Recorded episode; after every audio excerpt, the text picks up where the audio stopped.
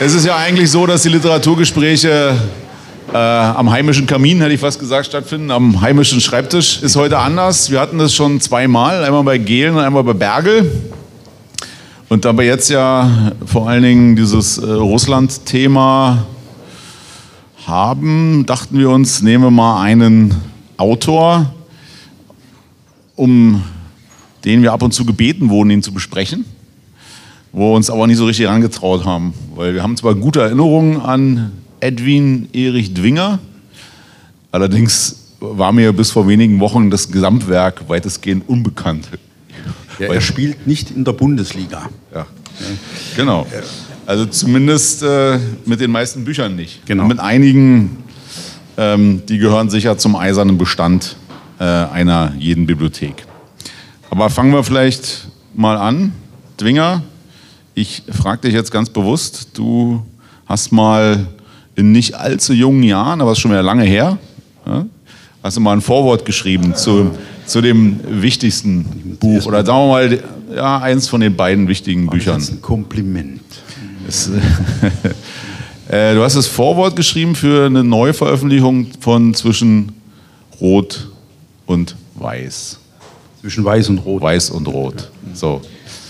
Jetzt frage ich dich, äh, wann hast du zum ersten Mal in deinem Leben von Dwinger gehört? Das ist ja jetzt nicht so, dass man das mit der Muttermilch aufsaugt. Ja, das erste Mal in meinem Leben habe ich von Twinger beim Militär gehört. Das Ah. war 1990 Ja.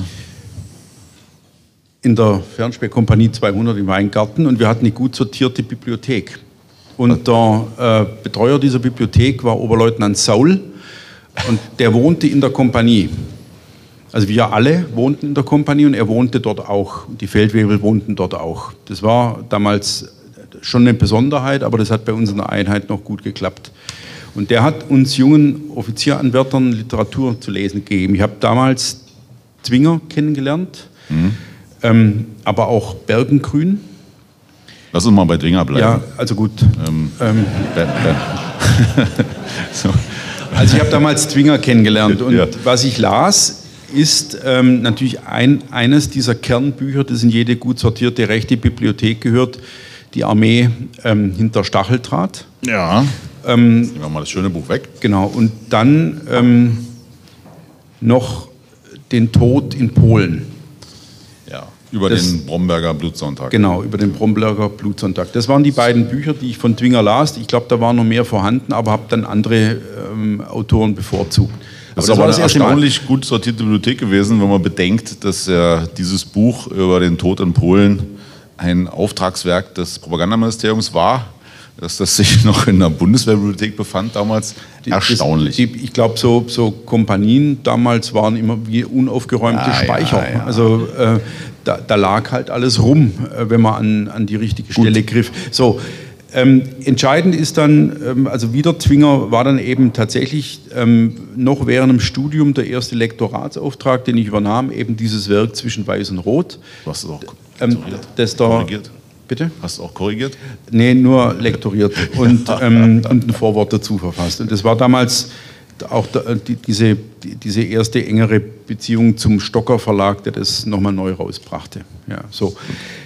Jetzt reden wir mal über die Biografie von Edwin Erich Dwinger. Ja. Also Er ist 1998 in Kiel na, äh, 1898. Entschuldigung, 1898 in Kiel geboren. Ja. Ähm, wir haben das ja am Anfang noch sortiert bekommen, dass wir eher ähm, Schriftsteller so aus, aus dem Osten besprochen haben. Mal ein Schwabe war jetzt dabei mit Geiser und so weiter. Kiel, Norddeutschland. Ja, also er ist in Kiel geboren, allerdings, das kommt ja später zum Tragen, seine Mutter bezeichnet er immer noch als Russin, obwohl sie ja auch schon in Deutschland geboren wurde, in Ostpreußen. Aber die Eltern seiner Mutter, seine Großeltern, sind wohl erst, äh, glaube ich, in den 1860er Jahren nach Deutschland 1862 ums eingewandert. Genau, so. Genau, ja. Und dadurch ist Dwinger äh, zweisprachig aufgewachsen, was später dann eine gewisse Bedeutung haben sollte. Hat sich äh, 1914 kriegsfreiwillig gemeldet, ja, als 16-Jähriger bei den Dragonern. Und zwar bei denen in Metz, äh, also was weit weg war von zu Hause. Und äh, sowohl das Russisch sprechen als auch das Reiten, äh, Dragoner sind ja berittene Truppe, sollte für sein späteres Leben entscheidend sein. Also wir können es schon mal vorwegnehmen, Dwinger hat eine unglaubliche Leidenschaft, nicht nur fürs Russische, sondern auch für Pferde. Und das äh, kommt also an, auch an unmöglichen Stellen vor. Genau. Das hat er dann im Grunde kombiniert, ähm, als er an der Ostfront eingesetzt wurde im Ersten Weltkrieg. Und ich habe mir hier notiert, du dir hoffentlich auch, ähm, dass wir an dieser Stelle einen ersten ganz kurzen Exkurs ähm, über die Frage einschieben, was war denn eigentlich im Ersten Weltkrieg an der Ostfront los? Im Ersten Weltkrieg ist die Westfront deutlich bekannter als die Ostfront. Im Zweiten Weltkrieg ist es andersrum. Also in der Phase 1914-15, er ist dann 1915 im Frühjahr verwundet worden, in Kriegsgefangenschaft geraten. Das ist ja die erste Kriegshandlung der Russen gewesen, dass sie ja schon im August und dann endgültig im September Ostpreußen heimgesucht haben, also die Grenze überschritten haben und insbesondere den südlichen Teil Ostpreußens massiv verwüstet haben. Also die Städte dort, ähm, Allenstein und auch weil es noch was, was weiter südlich liegt, sind äh, im Grunde, wenn man die Bilder sieht, fast dem Erdboden gleichgemacht worden und sind äh, interessanterweise noch während des Krieges wieder aufgebaut worden. Mit anderen Worten, die Russen sind also äh, sehr bald wieder aus Ostpreußen vertrieben worden. Das eine war die berühmte Schlacht, später so genannt bei Tannenberg, äh, Hindenburg und Ludendorff.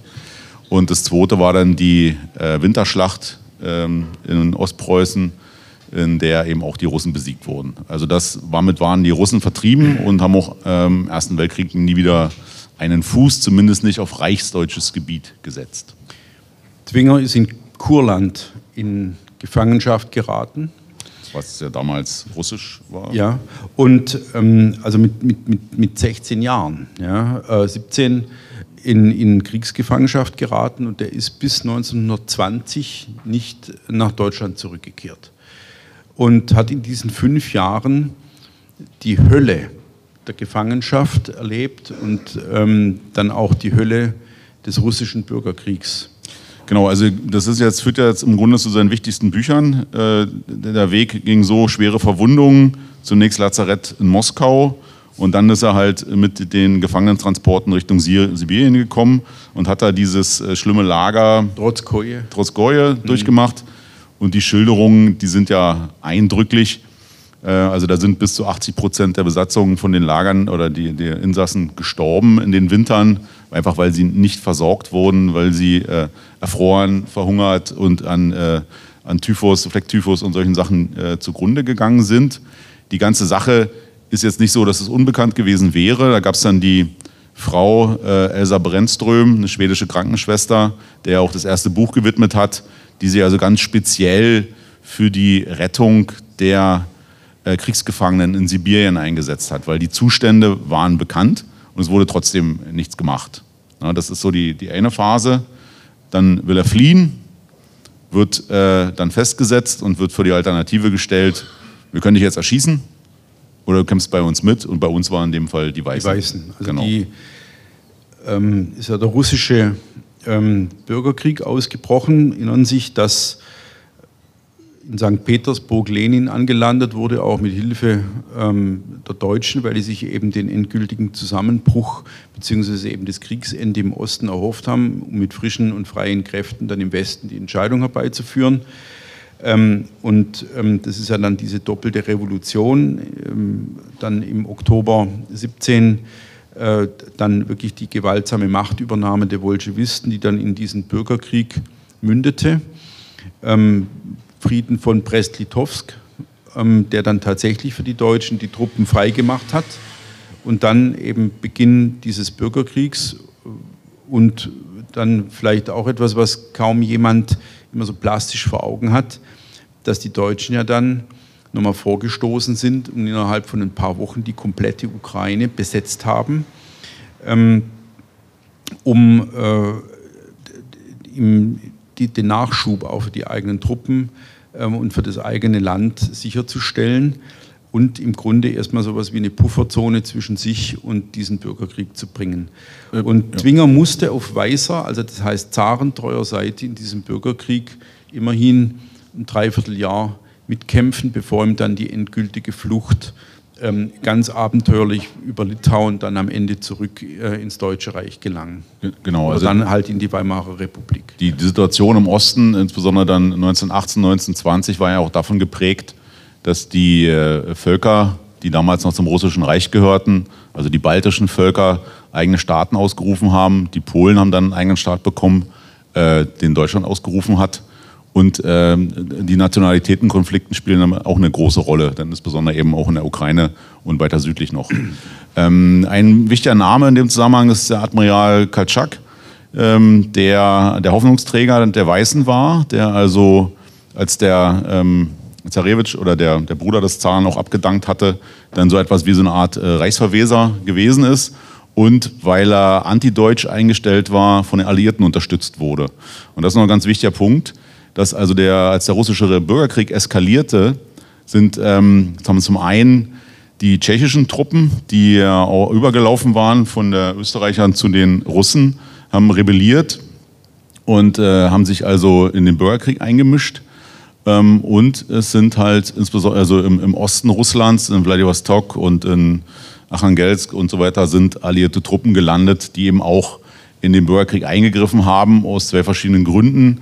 Äh, oder der erste, der wichtigste Grund war im Grunde, die Deutschen zu schwächen, weil man halt gesehen hat, wem es gelingt, innerhalb von zwei Wochen die Ukraine zu besetzen, der kann vielleicht noch ganz andere Dinge tun. Und äh, das wollte man verhindern. Und die ganze Sache lief dann darauf hinaus, dass die Alliierten die Weißen verraten haben. Also die haben letztlich Kaltschak fallen lassen. Der ist dann hingerichtet worden von den Bolschewisten. Und ähm, auch die anderen Truppenteile, Denikin im, im Norden und im Süden Wrangel, haben dann letztlich, sind dann letztlich auch gescheitert. Und das Interessante ähm, an diesen beiden Büchern, also das sind also meines kommen wir zu dem zu, zu, im Grunde den, den beiden wertvollsten Büchern, ja, die Twinger geschrieben hat. Ja. Müssen wir vielleicht, also genau, willst du, also ja, diese, es, ist, das, ja. es ist so, Twinger hat ähm, ein Werk gehabt vor diesen beiden Büchern, das aber nicht erheblich ist und hat dann nach seiner Rückkehr, also er hat natürlich erst nach seiner Rückkehr begonnen überhaupt zu schreiben, hat äh, dann mit dieser Armee hinter Stacheldraht, das 1929 erschienen ist und mit Zwischen Weiß und Rot, das dann 1930 ich, ja. erschienen ist, ähm, die ersten beiden Bände der sogenannten äh, sibirischen Trilogie deutschen oder Passion. der deutschen Passion, wie, wie man diese drei Bände auch nannte, geschrieben. Und das ist der starke Twinger, weil der aus dem Erleben schöpft und weil er im Grunde völlig schonungslos beschreibt, wie es war, als junger, also wirklich blutjunger Fähnrich in Kriegsgefangenschaft zu geraten und im Grunde nur durch, durch, durch einen großen Zufall oder durch Gottes Fügung überhaupt in, in, in diesem Leiden und Sterben am Leben zu bleiben. Äh, und er hat da einfachen Soldaten ein Denkmal gesetzt, er hat äh, Offizieren ein Denkmal gesetzt, die versucht haben, die Truppe irgendwie durchzubringen, die dann äh, da halb geschlossen in Gefangenschaft geraten ist. Er hat Elsa Brennström ein Denkmal gesetzt und er hat vor allem aufgehört, Denkmäler zu setzen, sondern hat ähm, die Belastung, die seelische Belastung und die physische Belastung, ähm, also wirklich auf eine erbarmungslose Art und Weise beschrieben. Und bis hin zu Tabuthemen.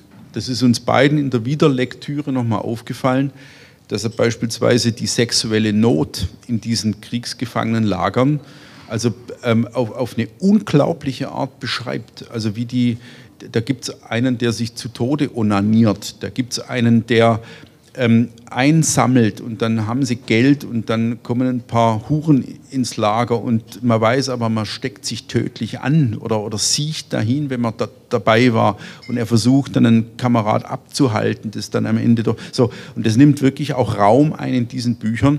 Das ist etwas, also was wirklich schonungslos ist. Das erklärt ja zum einen noch, dass insbesondere diese beiden Bände äh, damals lagerübergreifend anerkannt wurden als, als Zeugnis dieser Zeit. Zum einen eben wegen des Leidens in der Kriegsgefangenschaft, was wirklich äh, drastisch geschildert ist und schonungslos und eben auch keinerlei Heroismus. Äh, das ist wie so ein Gegenentwurf, meinetwegen zu den Stahlgewittern. Also das, da geht es im Grunde ja nicht um eine Aktivität des Kriegsführens, sondern ein rein passives Erleiden und Erdulden. Und immer wieder ist halt diese Frage, ähm, oder, oder, was immer wieder eine Rolle spielt, dass die an der Heimatfront denken könnte, die machen sich in der Kriegsgefangenschaft bequem, ja, weil da kein Schuss mehr fällt. Und der sieht halt die ganzen Leute da sterben, wie die fliegen. Und das Zweite ist bei dem, ähm, bei dem zweiten Band, äh, Weiß und Rot, dass die, die Schilderung der, der letztlich der Niederlage der Weißen Armee, den er ja, der macht diesen, diesen riesigen äh, Ausweichzug der Kaczak-Armee äh, Richtung Sibirien mit, also durch den wildesten Winter. Die Leute erfrieren, also das, äh, es sterben ja ständig Leute, also äh, das ist wie so apokalyptisch, also ständig liegen am Wegesrand Leichen. Alles wird geplündert, alles wird zerschlagen, äh, also das ganze Land geht im Grunde unter. Und ähm, interessant ist eben, dass er versucht auch zu ergründen, auch wenn er jetzt kein großer Analytiker ist, wieso eigentlich gewinnen die Bolschewisten? Weil das, das Rätsel ist zum einen, der Kaltschak ist ein Charismatiker und er ist auch ein guter Stratege. Aber er hat keinerlei gesellschaftspolitische Vision. Also er, er, er kann im Grunde diesen, dieser schreienden Ungerechtigkeit, die ja im Sowjet oder im russischen Reich schon geherrscht hat, im Grunde nichts entgegensetzen. Also er, er, hält im Grunde daran fest, dass wir den Status quo wieder haben wollen. Und das hat den Leuten nicht gereicht. Und die sind immer wieder, wenn sie in eine Stadt kommen, wo vorher die Bolschewisten waren, wo die Plakate sind, die die hängen lassen haben, immer wieder irgendwie beeindruckt von, die, von diesem Appell irgendwie an so eine Art äh, Gerechtigkeitsempfinden. Und was, was die eben nicht vertreten. Das hat es äh, auch gegeben. Wrangel zum Beispiel hat auf der Krim eine Art Bodenreform durchgeführt. Äh, aber das war eben in dieser Armee nicht möglich. Und diese Schilderung äh, hat letztlich schon so einen Keim dessen, wieso konnte der Bolschewismus eigentlich siegen. Und äh, das ist ziemlich erhellend, äh, wenn man das liest, insbesondere auch wenn man die einzelnen Typen, die er so vorstellt, sieht. Und das ist ja wiederum so, was die Sache jetzt literarisch nicht übermäßig hervorragend macht. Er ist natürlich ein Holzschnittautor. Ja, genau. Hm. Also kommen wir zur zweiten Liga sozusagen. Mhm.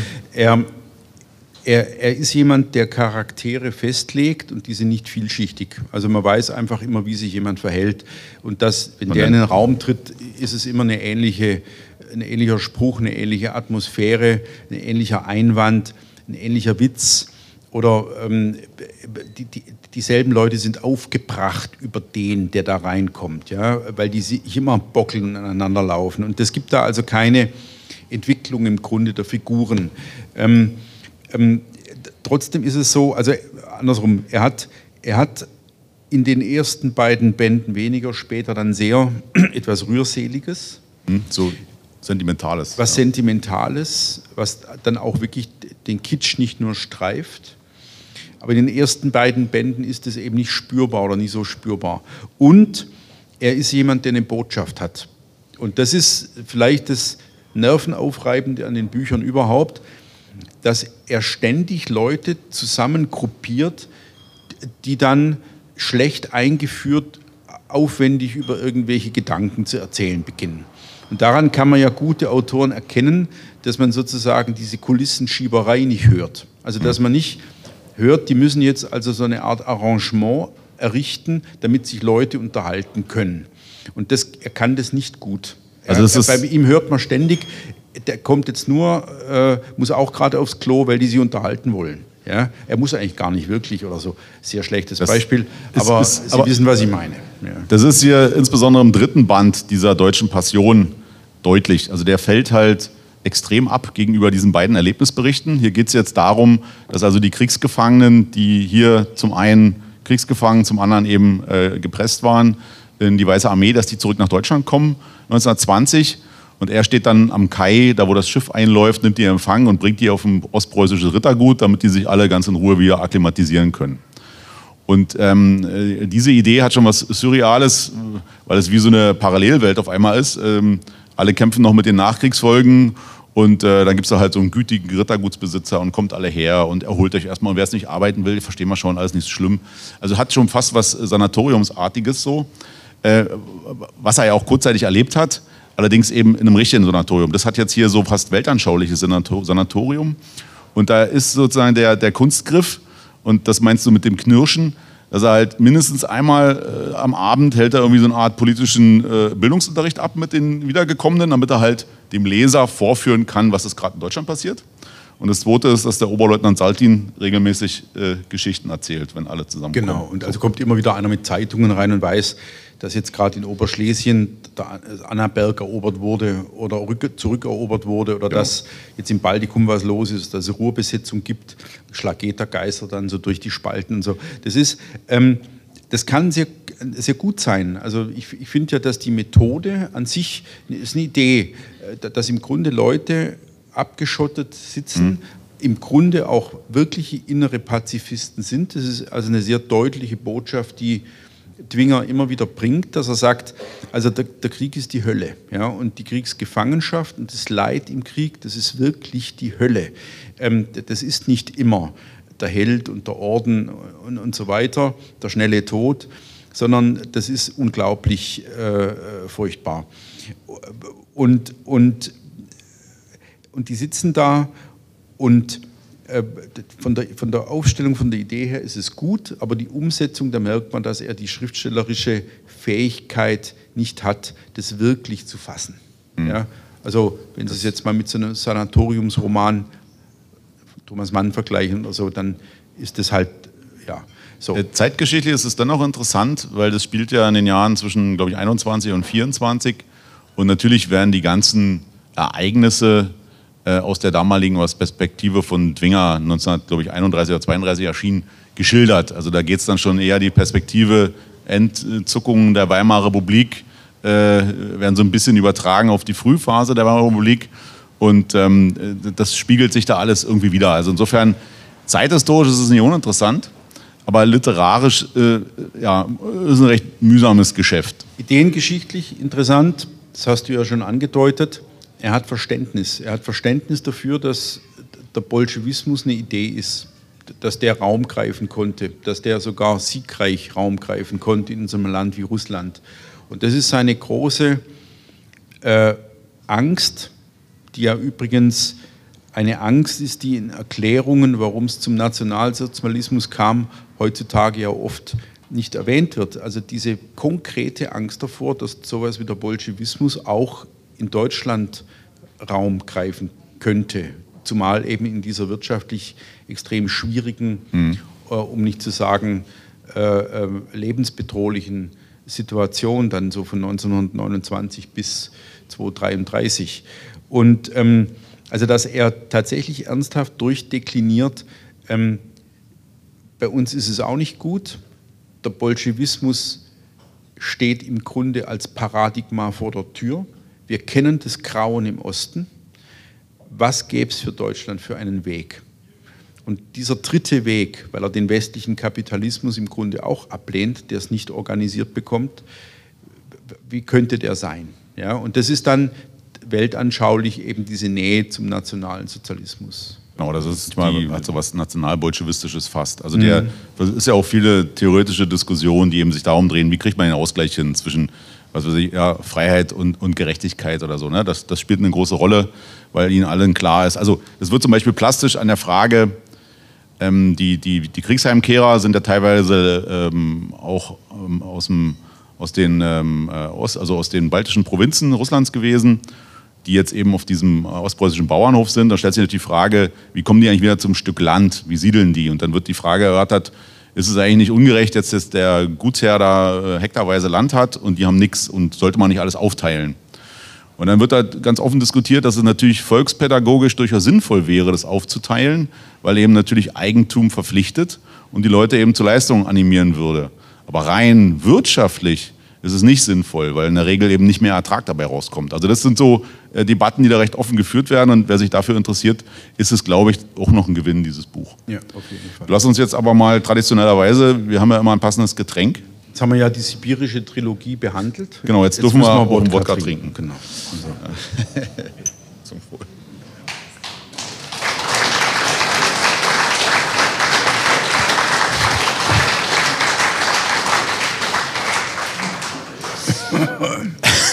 Mach so. doch mal weiter. Bitte. Ich glaube ja. Wir, wir machen mal fix weiter mit einem eher Nebenwerk, äh, würde ich fast sagen, jetzt auch jetzt biografisch nicht so 100% interessant. Er hat dann, er hat eh die Neigung zur Reihenbildung und hat dann äh, die letzten Reiter, genau, das steht glaube ich besser hier, ähm, und auf halbem Wege eine Fortsetzung. Das können wir relativ kurz machen. Das ist, sind zwei Freikorps-Romane, die ein fiktives Freikorps Mansfeld zum einen im ersten Band in die Baltikumkämpfe ähm, führt und im zweiten Band dann äh, in Ruhrkampf und den Kaputsch. Und auch da ist dieses Strickmuster ähnlich, äh, Typen recht holzschnittartig.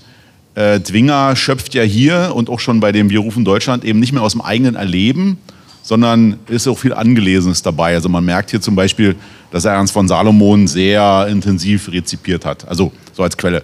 Also die Bücher sind sehr pferdelastig, klar, Freikorps äh, beritten und so. Und, ähm, äh, aber auch wiederum zeithistorisch nicht uninteressant. Also es ist eine Perspektive auf diese ganze Sache.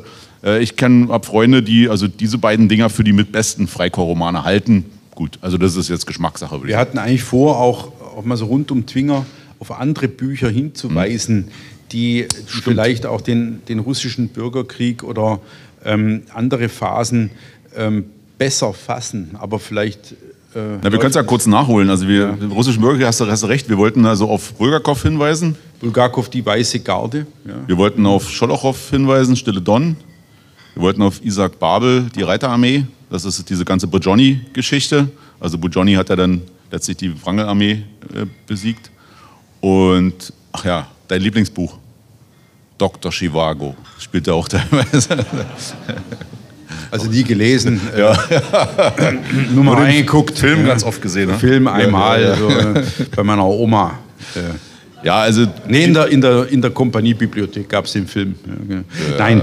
Also, ähm, Freikorps, ganz klar, wenn man Schlesien lesen will und so weiter, niemals äh, bitte wir rufen Deutschland, wo das ja nur so als, als, als Flüsterpost dann ins Sanatorium kommt. Na, der Landsknecht zieht immer los, von, ne? Von, von Bronnen OS. Ja, also das ist der Roman über die Freikorpskämpfe in Schlesien.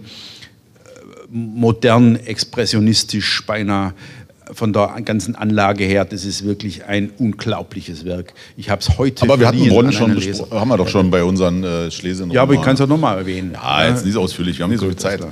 Wir sind jetzt im Dritten Reich. Ne? Dwinger. Ja. Achso, wir müssen vielleicht noch kurz zu Dwinger sagen. Der Dwinger hat ja im Grunde nichts gelernt. Äh, also das heißt, er war Dragoner, dann Kriegsgefangen und kam zurück und erinnerte sich, dass, dass seine weitesten Vorfahren, sein Vater war bei der deutschen Marine Ingenieuroffizier, dass also seine Vorfahren irgendwann mal Bauern gewesen sind. Und er hat sich dann recht zügig im Allgäu angesiedelt. Und was hat er sich da? Ein Pferdehof, selbstverständlich. Und hat also sowohl Pferde gezüchtet als auch äh, Landwirtschaft betrieben. Ähm, nur das ist so der Hintergrund. Also er war dann im Grunde zum einen Bauer oder Pferdezüchter und Schriftsteller. Das war also seine Existenz. Im du hast ja im, Vorfeld schön gesagt, also als wir vorgesprochen haben, er schreibt, er hat eine Tendenz zum dicken Buch. Ja. ja. Und wirklich drei, vier Misserfolge hingelegt und immer weitergemacht. Und das muss man ja schon sagen, das zeichnet ja den Künstler aus, dass er von sich selbst überzeugt ist und gar nicht so sehr darauf schaut, zunächst, wie viele Leute lesen mich eigentlich oder werde ich rezipiert. Und dann war eben wirklich erst die Armee hinter Stacheldraht und zwischen Weiß und Rot dann wirklich Erfolg. Ich kann mal zwei Zahlen nennen. Zwei Millionen verkaufte Bücher ähm, und Übersetzungen in zwölf Sprachen. Also das ist schon bedeutsam. Das ist eine Hausnummer. Also die, die Bücher, die sind äh, einzeln, also die, auch diese Freikorps-Bücher, die dann irgendwie 37, 39 erschienen sind, sind Erstauflage 50.000 Stück. Ja, das sind halt schon Zahlen, die eine gewisse Rolle gespielt haben. Vielleicht ganz kurz, weil du erwähnt hast, das Frühwerk. Ähm, er hat im Grunde drei Romane vor, dem, vor der Armee hinter Stacheldraht geschrieben äh, und einen vierten auch. Da hatte er schon mal romanhaft versucht, sein Kriegsgefangenenerlebnis, das große Grab heißt es, glaube ich, oder das, das wieso, äh, äh, darzustellen. Es war kein Erfolg, wie du schon sagtest. Und dann gibt es halt so Korsakow und äh, die zwölf Räuber.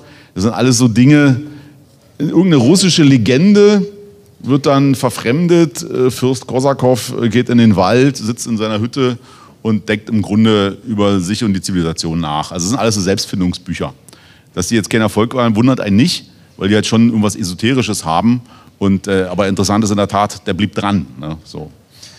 Wir sind uns im Dritten Reich. Äh, Dwinger ist, liegt irgendwie nahe, jetzt ein geschätzter Autor Ja. Macht eine Minimalkarriere. Genau, äh, wird irgendwie Untersturmführer in der Reiter-SS und ähm, äh, NSDAP-Mitglied, glaube ich, irgendwann und kriegt irgendwelche Preise. Ja, 37 erst, also recht ja. spät. Ne? Ja.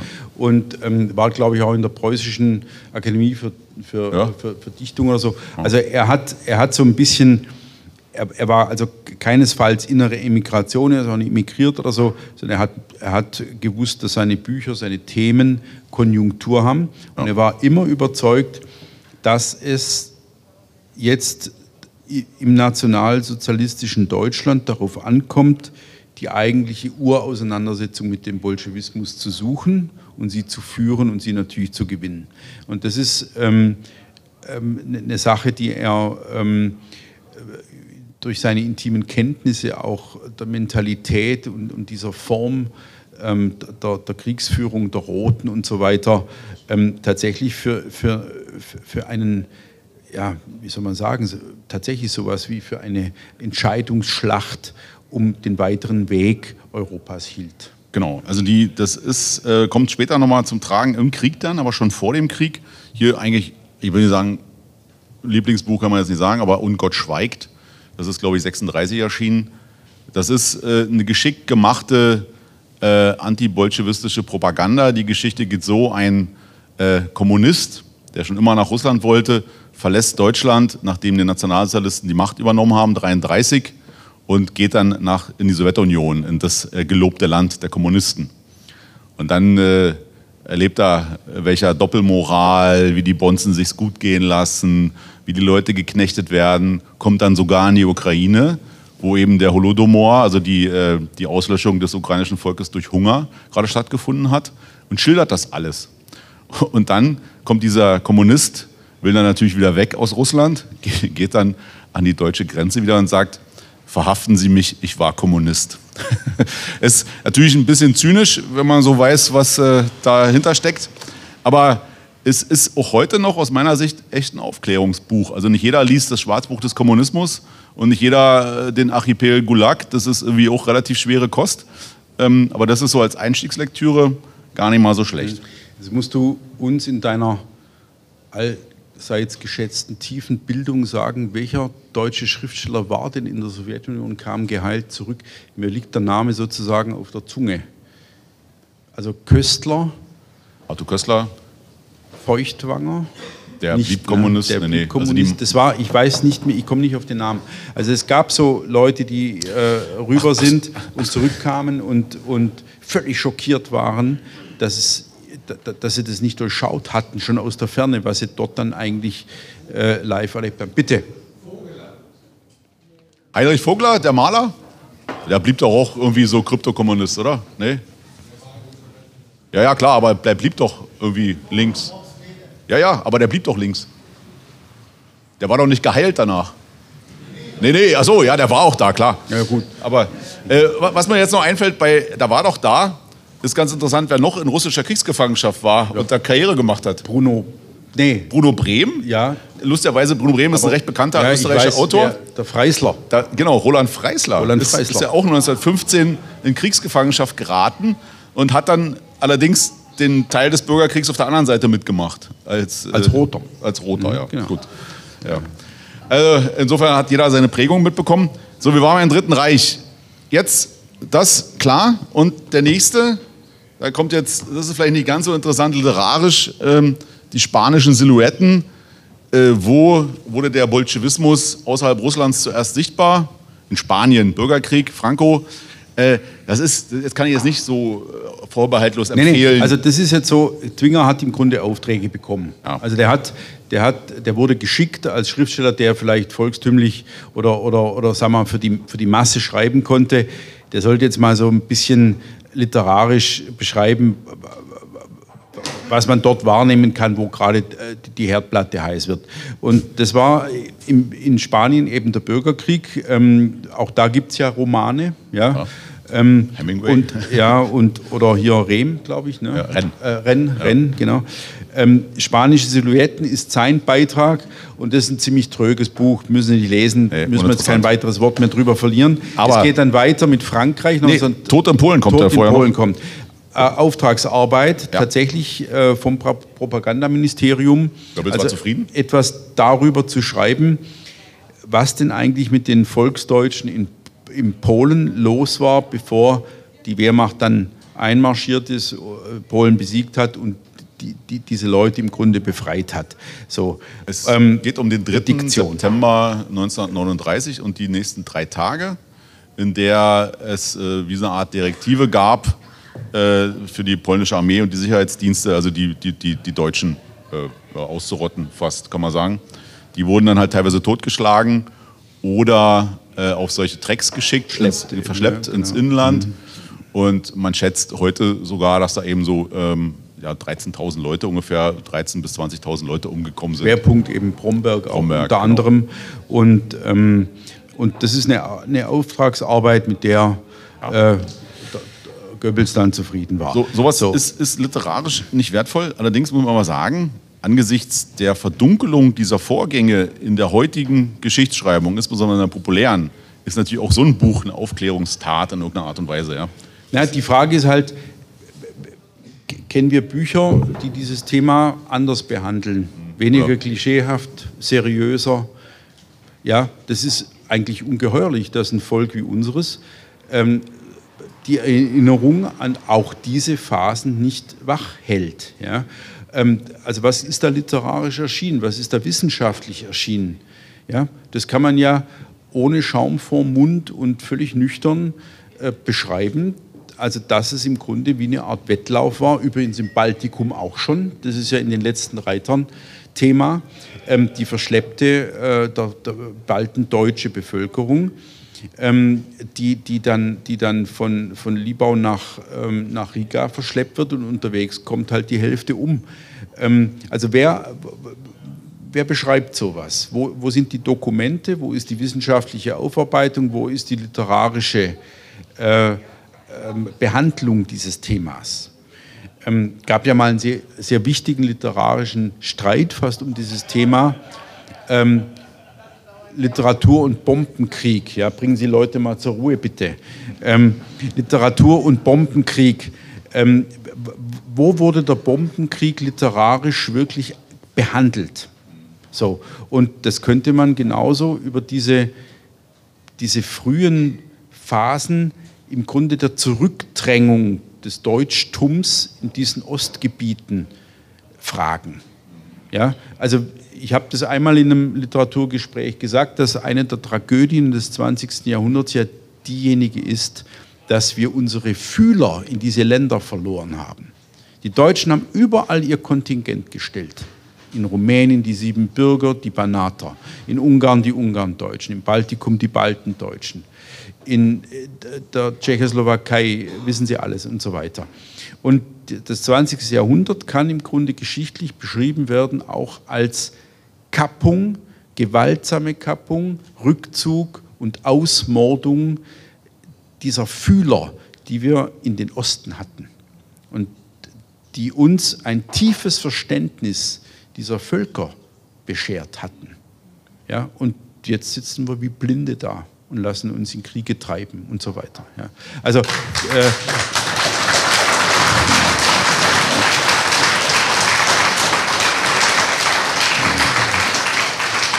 ich glaube, Erik, du hast immer einen Horror vor, vor, vor meinen Gefühlsmomenten. Ja. Ja, die ähm, gehören ja dazu. ja, die gehören dazu. Also das ist ähm, mit dem Tod in Polen eben auch beschrieben. Also ein Vorgang, den eigentlich keiner kennt. So.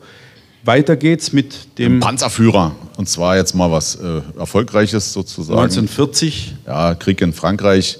Dwinger hat sich, äh, wie gesagt, wieder einen Auftrag erhalten, hat als Sonderführer, das war so eine, eine, eine Dienststellung, die einem, äh, also bei ihm ähm, äh, als, als Art Leutnant, Sonderführer, der also als Berichterstatter im Stab der 10. Panzerdivision äh, mit nach Calais äh, gefahren ist. Calais wurde ja dann äh, eingenommen und das schildert er halt. Und mir liegt dieses Buch eigentlich nur deswegen am Herzen, weil er so unglaublich für die Aufklärungstruppe schwärmt. Ja?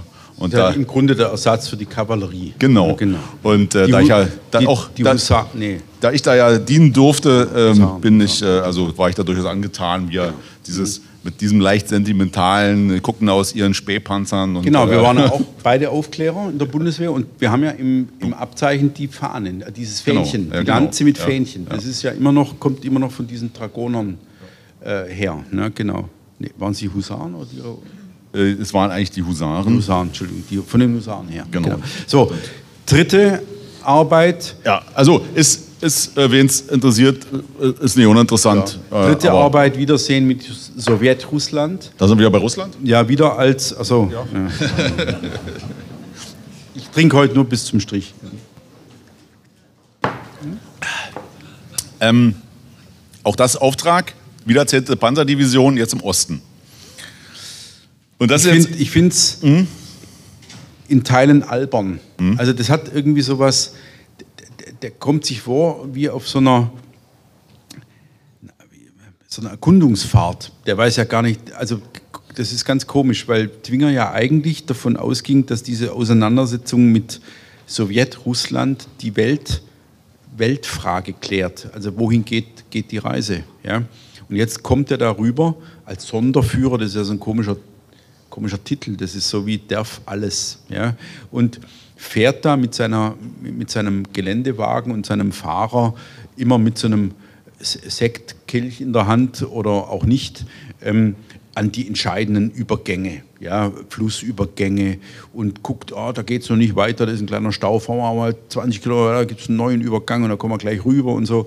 Und das ist irgendwie so, mir fast zu frivol auf eine Art. Das ist Buch. Gefechtsfeld äh, Tourismus genau, auf eine gewisse ja. Art. Ja. Also ich mochte das, ich habe es gelesen, weil ich, weil ich, weil mich diese, äh, also diese, die, dieser Ostkrieg ja äh, unglaublich bewegt. Ja. Also die, was rüberkommt, ist die Grenzenlosigkeit. Das ist ja das, was man in Kriegstagebüchern im Osten immer lesen kann, dass die Leute sagen, ich komme von der Mosel und jetzt bin ich im Grenzenlosen. Also ich komme aus etwas Lieblichem und der Krieg in Frankreich war ein Krieg in einem lieblichen Gebiet im Vergleich irgendwie und jetzt bin ich im Grenzenlosen. Es gibt eigentlich nichts zwischen mir und dem Ural. Ja, und, und das äh, Kommen kommt zum Positiven noch. In Andeutungen raus in dem Buch, ja. ja. Aber ansonsten ist es, wie gesagt, finde ich, find ja. ich läppisch. Ja. ja, einerseits. Andererseits deutet sich ja das schon auch ein Thema an, was ihn in den letzten Jahren des Dritten Reiches durchaus bewegt, nämlich sein vehementes äh, Veto gegen die Untermenschentheorie. Nämlich, er sagt halt, die Russen sind keine Untermenschen, sondern die sind halt vom Bolschewismus wie so zu Ameisen gemacht worden. Und die müssen im Grunde wieder befreit werden und das geht. Also die Russen sind nicht per se schlecht. Also das beginnt in diesem Buch? Beginnt in diesem Buch, finde mhm. ich, weil es kommt ja immer in der Situation, da kommt dann irgendeine zerschossene Stadt und dann sieht er da irgendwie, wie die Leute dann oh Gott, der Kommissar ist nicht mehr da, jetzt kann man wieder offen reden und so. Und ähm, da sieht dann irgendwie so gesundes Russentum auf einmal wieder. Und ich finde schon, dass das in dem Buch vorkommt. Natürlich ist das ein Propagandaschinken, machen wir uns nichts vor, ja. Aber ich meine, so erwachsen sind wir alles, dass wir das irgendwie dann irgendwie auch filtern können. Äh, ich finde doch, dass, dass, es, dass es dabei rauskommt, dass er da schon auf der Suche ist nach dieser Möglichkeit, äh, oder dieser Idee, die ja, äh, die ja Vlasov Zitat, dieses Russen kann durch, äh, Russland kann durch die Russen besiegt werden, dass das da schon fast ein Keim hat. Er sagt das noch nicht, aber auf, auf jeden Fall ist jede Begegnung mit den Russen, ähm, wenn jetzt nicht Kommissar dagegen steht, fallen die sich auf einmal an zu öffnen. Ja, so. Und das, finde ich, kommt da schon vor. Also ich finde das, ja, äh, klar, es ist, wie gesagt, es ist ein Propagandaschinken, aber wenn man dann den Rest der Geschichte von äh, Dwinger weiß, wie es weitergeht, hat das durchaus eine Bedeutung. Wie geht es denn weiter? Dwinger, das war im Grunde sein letztes Buch im Dritten Reich. Er hat, ja, er hat sich dann ja wirklich stark gemacht für die, also in dieser Frage, die uns ja historisch alle irgendwie umtreibt, warum hat man eigentlich nicht diese befreiten Völker bewaffnet und gegen die Moskau gejagt. Ja. Also genau. einfach jeder Ukrainer kriegt den Knarre und läuft in die richtige Richtung. Auch jeder Russe. So, das und jeder ja, Russe. Ja. Und also es war ja eine Million hilfswilliger Russen am Ende in der, in der Wehrmacht und und so weiter und so fort. Warum, warum versaut man sich das Ganze durch, ähm, durch, durch diesen, diesen Rassenwahn ja, oder diesen Untermenschen, äh, äh, diese Untermenschenerzählung? Das ist Twingers Thema und er hat wirklich eine Denkschrift nach der anderen verfasst, auch Artikel verfasst in NS-Organen, in denen er dafür geworben hat, ähm, die, die, den, den, Befreiungsimpuls zu nutzen und, und zu sagen, diese Leute fühlen sich wirklich befreit. Die haben unter dem Bolschewismus die Hölle erlebt und die hoffen jetzt sehr, dass es besser wird, ja? dass sie befreit sind. Und, ähm, und er hat es wohl in extenso so getrieben, dass er fast in Ungnade gefallen ist. Ähm, gibt ja andere, die auf diesem Feld aktiv waren. Laufenberg beispielsweise war ja dafür zuständig im, äh, im äh, letztlich im Ministerium äh, für die äh, Ostvölker, also für die, mhm. ich hatte einen bestimmten Titel dafür. Und diese Denkschriften von Dwinger sind letztlich auch über seinen Schreibtisch gegangen. Und Dwinger hatte dann de facto ja, äh, also er hat nichts Neues mehr publiziert. Bestimmte Sachen wurden noch nachgedruckt. Das hat man ihm also nicht genommen. Er war ja darauf auch nicht angewiesen. Aber er war ja ganz stark involviert in, in zwei Geschichten, vor allen Dingen in eine. Äh, es gab ja zwei Versuche oder auch, auch letztlich durchgeführte Versuche, ähm, die, die Russen oder die, die Ostvölker irgendwie zu integrieren in die Wehrmacht, jetzt nicht in die Waffen-SS. Äh, zum einen eben die, die Kosaken. Da gab es ja eine eigene, ein eigenes Kosakenkorps unter Helmut von Panwitz, äh, was, recht, was, was im Grunde ja nur gegen den Partisanenkrieg eingesetzt wurde. Das war das eine. Und das andere eben die russische Befreiungsarmee und, unter General Vlasov, die ja, glaube ich, erst Ende 44 oder so überhaupt aufgestellt wurde. Aber da reden wir dann auch von insgesamt fast 200.000 Leuten, die diese beiden Verbände äh, umfasst haben. Und dieses Werben dafür, äh, Sie hören schon an den Jahreszahlen, das war im Grunde fruchtlos und wurde erst dann erhört, als es im Grunde zu spät war. Und äh, das ist so das, das Thema von Dwinger dann nach dem Krieg. Den Preis, den die, die Russen und die Kosaken gezahlt haben dafür, der war nämlich ziemlich hoch. Also die, die, Sie kennen vielleicht die Geschichte, dass die Kosaken und auch die russische Befreiungsarmee ja, ähm, natürlich berechtigterweise Angst hatten, an die Sowjets ausgeliefert zu werden bei Kriegsende und sich äh, also von Versprechungen der Westalliierten haben dann nach Kärnten locken äh, lassen, also die, die, die Kosaken.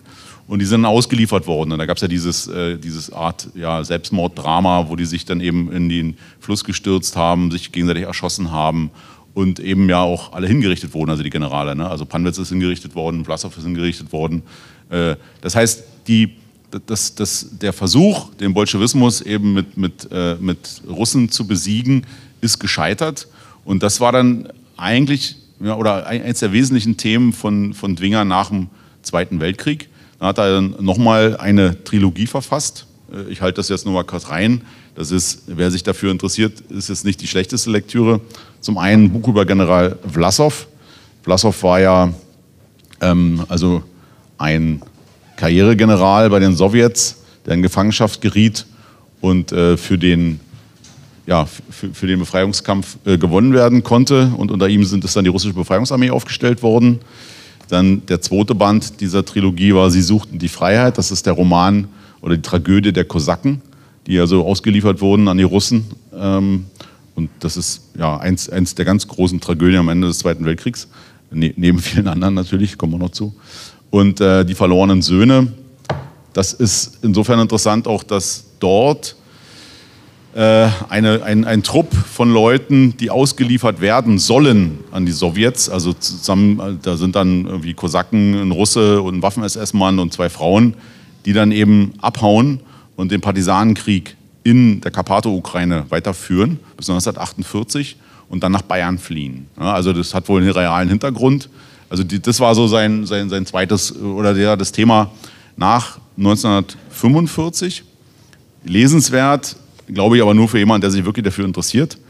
Ähm, ja, aber es, es berührt ja eben wieder Themen und, und man muss manchmal sagen, so wie dieses Kriegstagebuch von Twinger über Wiedersehen mit Sowjetrussland, vergleiche es mal mit Kleppers Tagebuch, das wir auch äh, veröffentlicht haben in unserer Meanderreihe und über das wir gesprochen haben, als wir Klepper äh, als Thema hatten in unserem Literaturgespräch.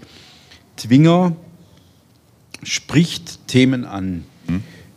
die in Vergessenheit geraten könnten oder wirklich vergessen sind. Und das ist wirklich, wirklich wertvoll. Und man bedauert eben manchmal, dass es Twinger ist, der dieses Thema anfasst. Ja, das ist, das ist tragisch, also weil das, weil das ja wirklich ähm, beispielsweise diese, diese Frage, war der, war der Zweite Weltkrieg am 8. Mai zu Ende ja, oder am 9. Mai für Deutschland? das ist natürlich überhaupt nicht so, wenn Sie sich die Vertreibung anschauen. Und, und die, für Rumänen ist es überhaupt nicht so, weil der, der Widerstand in den Karpaten von tapferen Männern ähm, bis in die 50er Jahre hinein weitergetragen wurde. Das war damals, als wir über Bergel sprachen, mhm. ein Thema. Ja. Äh, schauen Sie sich an, was, was in Ostpolen los war, in Volynien, in, äh, in, eben in den ukrainischen Karpaten, wie, wie Leute versucht haben, irgendwie durchzukommen oder eben Widerstand zu leisten gegen etwas, was sie als Hölle empfanden und jetzt ihnen wieder treute, weil eben der dritte Weg nicht funktioniert hat, weil der dritte Weg nicht gewonnen hat. Ja. Und das ist, also Zwinger, Zwinger hat den Finger auf in die Wunde gelegt, im Grunde auch auf Themen, hat Themen angefasst, die der Westen nicht, von denen der Westen nichts wissen wollte. Ja. Insbesondere auch auf heutiger Perspektive. Also das war ja damals durchaus noch ein Thema, weil die Bücher haben sich immer noch recht gut verkauft. Also ich glaube, der hat da von den Dingern auch mal 30, 40.000 Stück verkauft. Ja. Es gilt auch für dieses Buch, wenn die Dämme brechen. Das ist 1950 mhm. erschienen und schildert ja, den Untergang Ostpreußens. Und ich war so bei der Hälfte des Buches, dachte ich so, naja, das ist halt so wieder ein Dwinger, also äh, immer eine Situation und dann wird eine Geschichte erzählt und dann geht es weiter. Und dennoch muss ich nachsagen, nach Ende der Lektüre, das ist durchaus eben auch wertvoll, weil diese ganze Geschichte, nicht nur des Untergangs, sondern auch die Frage, wie ist es dazu eigentlich gekommen? Also, dass eben eigentlich nationale Leute auf einmal dem Nationalsozialismus anheimfielen. Ja? So äh, sagt, dass das alles aus einer Perspektive erklärt wird, eben eines nationalen Mannes von 1950. Und die Erklärungen sind natürlich alle viel plausibler, als was wir heute zu hören bekommen. Und deswegen ist, auch wenn es auch wieder teilweise recht mühsam ist, das durchaus eine wertvolle Lektüre. Also er, er versteht diesen Untergang. Also die Russen kommen, äh, der Treck flieht. Das ist dann alles so multiperspektivisch. Da kann man, das ist nicht ganz richtig, aber zum einen flieht der Treck von dem Gut, dann gibt es Geschichte ehemaliger Kommissar von Ukraine, der versucht dann gerade noch was wieder gut zu machen, indem er die Hitlerjungen alle sozusagen versucht, aus Ostpreußen rauszubringen. Und, so werden so verschiedene Schicksalsstränge miteinander verwoben und interessanterweise kommen da auch die ganzen Charaktere, die aus Wir rufen Deutschland, also von der Recke und wie die alle hießen, die Siedler in Ostpreußen, die damals Land bekommen haben, müssen jetzt ja auch fliehen. Und das, ist viel auch, auch Theorie, wie konnte es dazu kommen, aber das ist einfach, wenn man überlegt, was heute darüber erzählt wird an, an Geschichten, dann ist das äh, wirklich fast Gold wert, dass es sowas ja, wenn noch gibt. Wenn ja. der 215er Flüchtling verglichen wird mit, ja. äh, mit, ja. mit, mit, der Frau, die mit vier Kindern in, in, in Allenstein aufgebrochen ist, mit einem Kind in Lübeck ankam. Ja, also Das, ist, das ist alles erschütternd. Ja. Also das ist so, ähm, ich meine, Sie sind alle geschulte, erwachsene Leser und lesen Sie solche Bücher bitte entschlackend. Ja, lassen Sie einfach die Teile weg, die irgendwie komisch sind, die, die, die zu geschwätzig sind. Und, und lesen Sie mal den Kern. Der Kern ist entsetzlich. Also der ist wirklich entsetzlich. Das ist, wenn Leute im Januar aufbrechen und im März bei Danzig sind und wissen, es geht nicht mehr weiter. Es ist jetzt durch. Die Russen sind schneller. Wir müssen übers Haff. Wir müssen über die Nordsee, äh, die Ostsee. Da fällt der Name Gustloff. Ja? Oh. Da fallen andere Namen und so weiter. Und dann wissen Sie, das ist im Grunde wie ein Würfelspiel. Ja? Oder Sie, Sie versuchen unter einem Gartenschlauch durchzurennen, der sprüht und sind der Einzige, der trocken bleibt, während fünf andere nass werden. Das war so ein Kinderspiel bei uns früher, durch diese Sprenkleranlagen. Ja? Und, und ich habe das immer übertragen und mir irgendwann mal gedacht, wie ist es, wenn ich um mein Leben rennen muss und ich weiß, einer bleibt trocken, zehn werden nass und genauso ist es. Und das beschreibt Twinger. Und das ist, man würde sich wünschen, es, er würde, es würde ein anderer beschreiben. Ja? Aber, es, genau. aber man kann es entschlacken und dann ist, wenn wir jetzt über den Kernbestand reden, Armee hinter Stacheldraht, zwischen Weiß und Rot ja. und Gott schweigt ja. und wenn die Dämme brechen. Ja. Vier Werke eines Schriftstellers, zweite Bundesliga, vielleicht sogar Regionalliga, aber die sind Kernbestand. Ja? Also ich wollte jetzt nicht abbinden. Ne, doch, also wir sind im Grunde auch am, wir sind den Dwingers uralt geworden, obwohl er ja irgendwie 1982 erst gestorben, glaube ich. Ne? Mhm. Ähm, vielleicht ein Buch zum Schluss noch, weißt du, was wir beide so eher überflogen haben, glaube ich, die zwölf Gespräche. Das ist ja so eine Art mythisches Buch. Ähm, Ja, das hat jeder mal gehört, kaum einer hat es gelesen. Äh, das äh, ist. Das ist ein Rechtfertigungsbuch. Ja. Und es ist jetzt längst nicht so spektakulär, wie man denken könnte. Also Springer, äh, Mensch, Zwinger spricht mit, Guderian? mit, mit Himmel, so. Himmler, Ja. mit Guderian, mit, mit so Leuten. Und, und das ist natürlich ein nachgereichtes Buch. Und das ist das Peinliche an diesem Buch, dass er natürlich nachgereicht weiß, wie ein Gespräch hätte eigentlich verlaufen sollen.